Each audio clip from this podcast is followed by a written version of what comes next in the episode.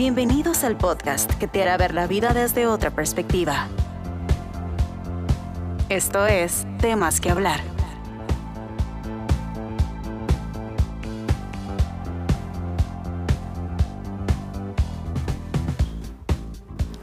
Bienvenidos y bienvenidas a nuestro episodio de hoy, donde vamos a hablar acerca de las relaciones tóxicas, cómo las identifico, qué es una relación tóxica, qué se siente, cómo puedo salir de ahí, cómo la supero. Y para eso tengo aquí a la psicóloga Catherine Villegas. Catherine, bienvenida de nuevo. Hola, ¿cómo estás? Yo estoy encantadísima porque ese tema me interesa muchísimo y sé que a todos nuestros escuchas también. bueno, vamos a empezar con qué se podría considerar, considerar una relación tóxica. Y presten mucha atención a esto porque ahora pues, en Internet uno puede encontrar cualquier cantidad de cosas, ¿verdad? Y cosas que hasta incluso no son del todo este, bien y no son ciertas, ¿verdad? Una relación tóxica es cuando está generando cierto daño o malestar a una o ambas partes. Son relaciones destructivas en las que resulta difícil salir debido a la dependencia emocional que conllevan de pronto que la persona haga una cosa que me moleste no significa que esto pueda ser una relación tóxica. O sea, sabemos que en una relación siempre van a haber momentos buenos y que van a haber momentos en los que hay que trabajar, ¿no? Que no todo siempre es color de rosa. Pero hasta qué momento esto me está haciendo daño, daño físico, daño psicológico, daño mental, ¿verdad? Ahí es donde nos vamos a detener. Entonces, Catherine, ¿cómo es una relación tóxica? Bueno, Primero, tomar en cuenta, ¿verdad?, que estas relaciones tóxicas, el sentimiento que mejor la define es como el sufrimiento, ¿verdad? Generalmente la, más de lo que río. Exacto. Generalmente la persona es como que está en una relación, como quien dice, estoy aquí por estar, pero no sé qué hay de placentero en esta relación. O sea, ya no, ya no hay paz, no hay tranquilidad, ¿verdad? Dentro de esa relación como tal. Entonces, ¿cómo es una relación tóxica? Bueno, va a ser una relación en la que me impide avanzar. Y avanzar no solamente en sí en la relación, sino pues como persona, como profesional, ¿verdad? En cuáles son las metas que yo he tenido. Es una persona que generalmente me va a estar señalando que todo lo hago mal, ¿verdad? Ve más sus errores que las cosas que buenas. las cosas buenas que tiene, ¿verdad? Mira, es que vos no te has preocupado por sacar la U, mira, es que vos no sabes ni poner un bombillo, mira, que es que vos, etcétera, etcétera. O generalmente que te echa todo en cara, ¿verdad? Mira, es que tal día yo te hice la cena, pero vos ni gracias dijiste. Y yo te he ayudado con, qué sé yo, con sacarte a pasear el perro, pero vos no me dices nada, ¿verdad? Entonces es generalmente que te hace sentir mal, por eso te decía que va muy ligada al sentimiento de sufrimiento y también que te sentís como anulado o anulada dentro de esa relación. No, no es algo que me cause placer, como te decía anteriormente. ¿Qué otra característica podremos Además, ¿verdad? Es una persona que va a ejercer control.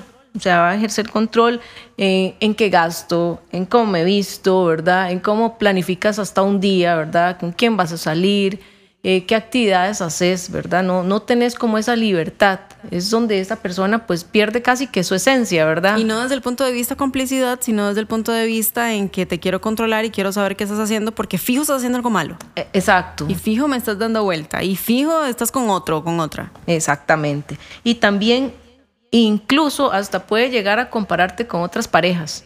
Mira, es que con una pareja que yo tuve hace unos años, o sea, nosotros este, pasábamos viendo películas toda la noche, pero con vos no se puede porque siempre tenés que trabajar, porque preferís a tus amigas, entonces generalmente pues te está echando casi que todo en cara, ¿verdad? Lo que haces siempre está mal.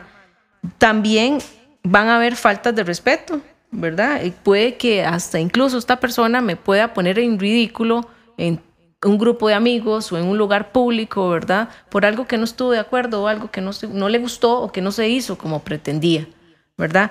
Incluso también puede llegar hasta criticar mi círculo de amigos. Mira, no me gusta que te juntes con tal persona, no me gusta tu amigo tal, tal vez es un amigo que has tenido amiga desde hace mucho tiempo, pues llega esta pareja y es como que tenés que poner como una distancia, como, mira, me voy alejando poco a poco, ¿verdad? No haciendo mucho ruido, porque igual a la persona le da pena, ¿verdad? De que va desapareciendo de su círculo de amigos pero es porque tiene que estar en función de la otra parte. Pero también lo hace desde, desde una posición más eh, persuasiva, quizá. Ajá, exactamente. Como para que digas, ay, sí, mira, yo no debería tener esos amigos. Y al final seas vos quien tome la decisión por vos y no porque la otra persona te o lo yo diga. lo hago porque te quiero y porque te estoy cuidando, Ajá. ¿verdad? Porque eres muy importante para mí y no me gustaría que te haga daño alguno de tus amigos, ¿verdad?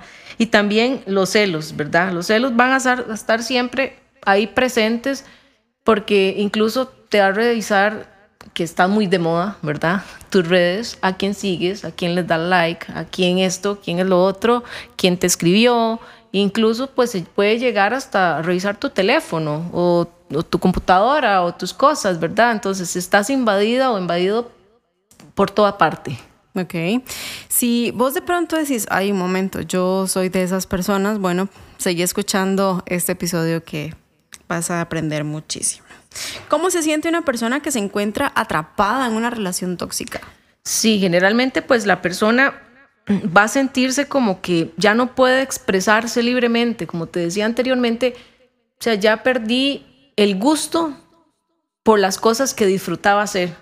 Ya no me causan placer, ya no son agradables, ¿verdad?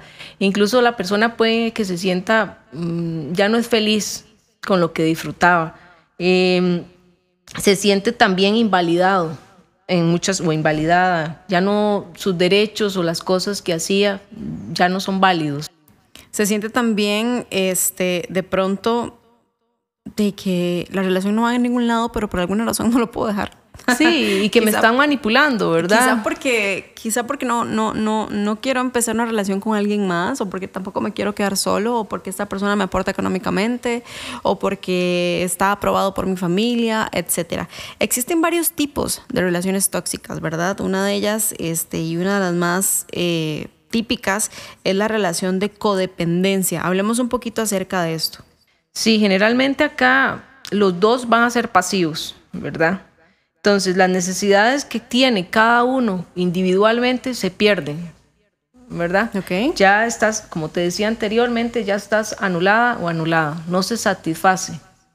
Ya no, la persona eh, es un tipo de relación que le va a generar a medio o largo plazo infelicidad, que es como lo que más detona que ya me doy cuenta, ¿verdad? Como que aquí hay algo que no anda bien, lo que me gustaba ya me dejó de gustar, ya no lo disfruto, ¿qué es lo que está pasando, verdad?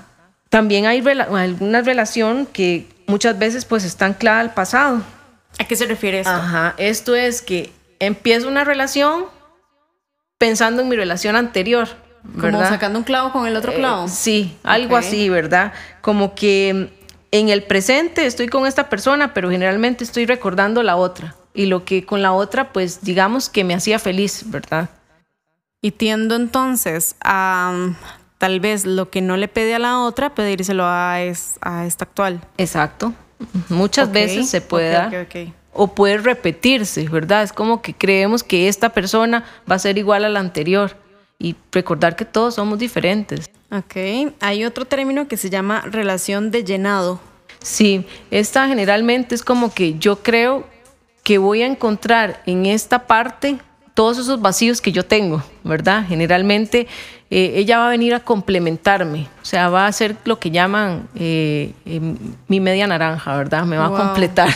Ella me va a completar y, o sea, eso también entonces es un tipo de relación tóxica, a pesar de que, de que tal vez me sienta como feliz en el momento, pero no está arrancando como de la, de la forma bien. Correcto. Sino porque desde es que- la necesidad de que quiero que alguien me llene. Al final, Exactamente. pues di, uno ya tiene que estar lleno. eh. Eh, en teoría, ¿verdad? En teoría, Debería ¿verdad? ser así. También este, tenemos una que se llama, eh, eh, eh, dice la relación en la que la forma de comunicación es pasivo-agresiva. La manera de. Ajá. la manera de comunicarse no es abierta, no es clara, ¿verdad? Entonces, generalmente eh, hay malentendidos, hay conflictos, ¿verdad? Lo que te hablaba ahora que puede eh, haber faltas de respeto, incluso ridiculizar a la persona frente a los demás, ¿verdad? Entonces estás igual, invalidado o invalidada. Hay personas que caen una y otra vez en ese tipo de relaciones, ¿verdad? Hablando de tipos, bueno, tenemos otro montón más que si vos de pronto decís, hey, yo quiero saber un poco más acerca de estos tipos, puedes consultarle directamente a la psicóloga Catherine a través de las redes sociales del Instituto Conductual DCR. Pero bueno, ¿por qué hay personas que caen una y otra vez en ese tipo de relaciones. O sea, ¿qué hay en esa, en esa personalidad que, que, vuelve otra vez ahí? Sí. Bueno, mucho de esto puede estar ligado a la autoestima, que esté lesionada, ¿verdad? A, lo que nos predispone a tener estas relaciones que son generalmente desequilibradas, ¿verdad? Eh, de pronto hasta incluso la persona se puede sentir poco merecedora, ¿verdad? Entonces es como sí, me conformo con este trato, con este cariñito que me da esta persona. Sí, como siempre lo he vivido, entonces es lo único que me toca y así por siempre y para siempre. Exacto. y muchas veces es, podría darse por, por patrones, ¿verdad? Incluso de relaciones pasadas. Entonces vamos optando, ¿verdad? Como ese rol de que en la relación anterior esto yo lo viví e incluso se van repitiendo patrones e incluso la persona puede llegar a decir pero, pero es que a mí todos me salen malos o malas, ¿verdad? No, es que elegís mal, ¿verdad? elegís personas que se parecen en la forma de comportarte, en tu trato y demás. También muchas veces es porque hay creencias distorsionadas de lo que es querer, de lo que es que me, eh, que me amen, ¿verdad? Y nos puede conducir muchas veces a cosas que no es lo normal. O sea, esa idea de lo que es querer y lo que es amar, y si se vivió en, qué sé yo, de pequeños, en casa, que hubieron agresiones, que el trato, que la comunicación era muy conflictiva, se gritaban y todo, pero mamá y papá siempre estuvieron juntos, di, eso es una idea de lo que es el amor, ¿verdad? Se gritaban y todo lo demás, pero se amaban, ¿verdad? Entonces, la persona a veces también puede haber miedo a la soledad. Sí, eso, eso sucede y bueno, yo creo que entonces ahí hay que detenerse un momento y decir, bueno, ¿cuál es el término de soledad del que tengo tanto temor, verdad? Porque al fin de cuentas hay un punto en el que uno llega y uno dice, no, no, no, momento, eso está muy bien, se siente muy bien estar libre y poder hacer este y deshacer. No, y de pronto que la persona pues no se da cuenta que en esa relación que está, está solo. Está solo. ¿Verdad? Entonces ese tanto miedo que tengo al estar solo, pero al final estás solo porque estás en una relación que no te está construyendo en ninguna área. ¿Y cómo hago para poder terminar una relación tóxica? Bueno, acá lo más importante es que la persona pueda reconocer. Primero, igual que los adictos. Exactamente, reconocer que algo no está mal, ¿verdad? Eso es como el primer paso, que es el más importante. O sea, aquí, o sea, es más, los malos ratos que me hace pasar que, los, buenos. que los buenos, ¿verdad? Poner todo en una balanza. ¿Qué, ¿Qué expectativas yo tengo con esta persona? O sea, si me hace llorar siempre, si desconfía de mí, si me invalida, si yo pierdo mi esencia, o sea, aquí hay una alerta, ya esto no funciona, o sea, esto no es productivo, no voy a llegar a ningún lado. Pero hasta que la persona no lo reconozca, porque se hace difícil por todo lo que mencionamos anteriormente, ¿verdad? Y la persona se conforma con ese querer con esas migajas de amor que llamamos. Y después de que toman la decisión y ya le digo al tipo que ya, que se puede ir, o a la tipa, qué sé yo, este, van a venir días duros. Van a venir, exacto, casi que es como, es como, como, lo mencionabas de, de, esa abstinencia, ¿verdad? Lo que dis que me daba placer en su momento, me hacía sentir bien, que no era así. Ahora tengo que acostumbrarme a que yo puedo buscar de técnicas o estrategias que me puedan hacer recuperar lo que antes me hacía feliz, antes de esta relación. O sea, tengo que tener una red de apoyo sólida también. Y si es necesario, pues tengo que ayudar, ayuda, eh, buscar perdón, ayuda psicológica, porque es probable que igual quiera volver o que esta persona me busque, ¿verdad? Dentro de su rol de manipular y demás. O sea, que no, es que yo te quiero, es que mi manera de quererte es esa, es que no vas a encontrar otra persona igual a mí, ¿verdad?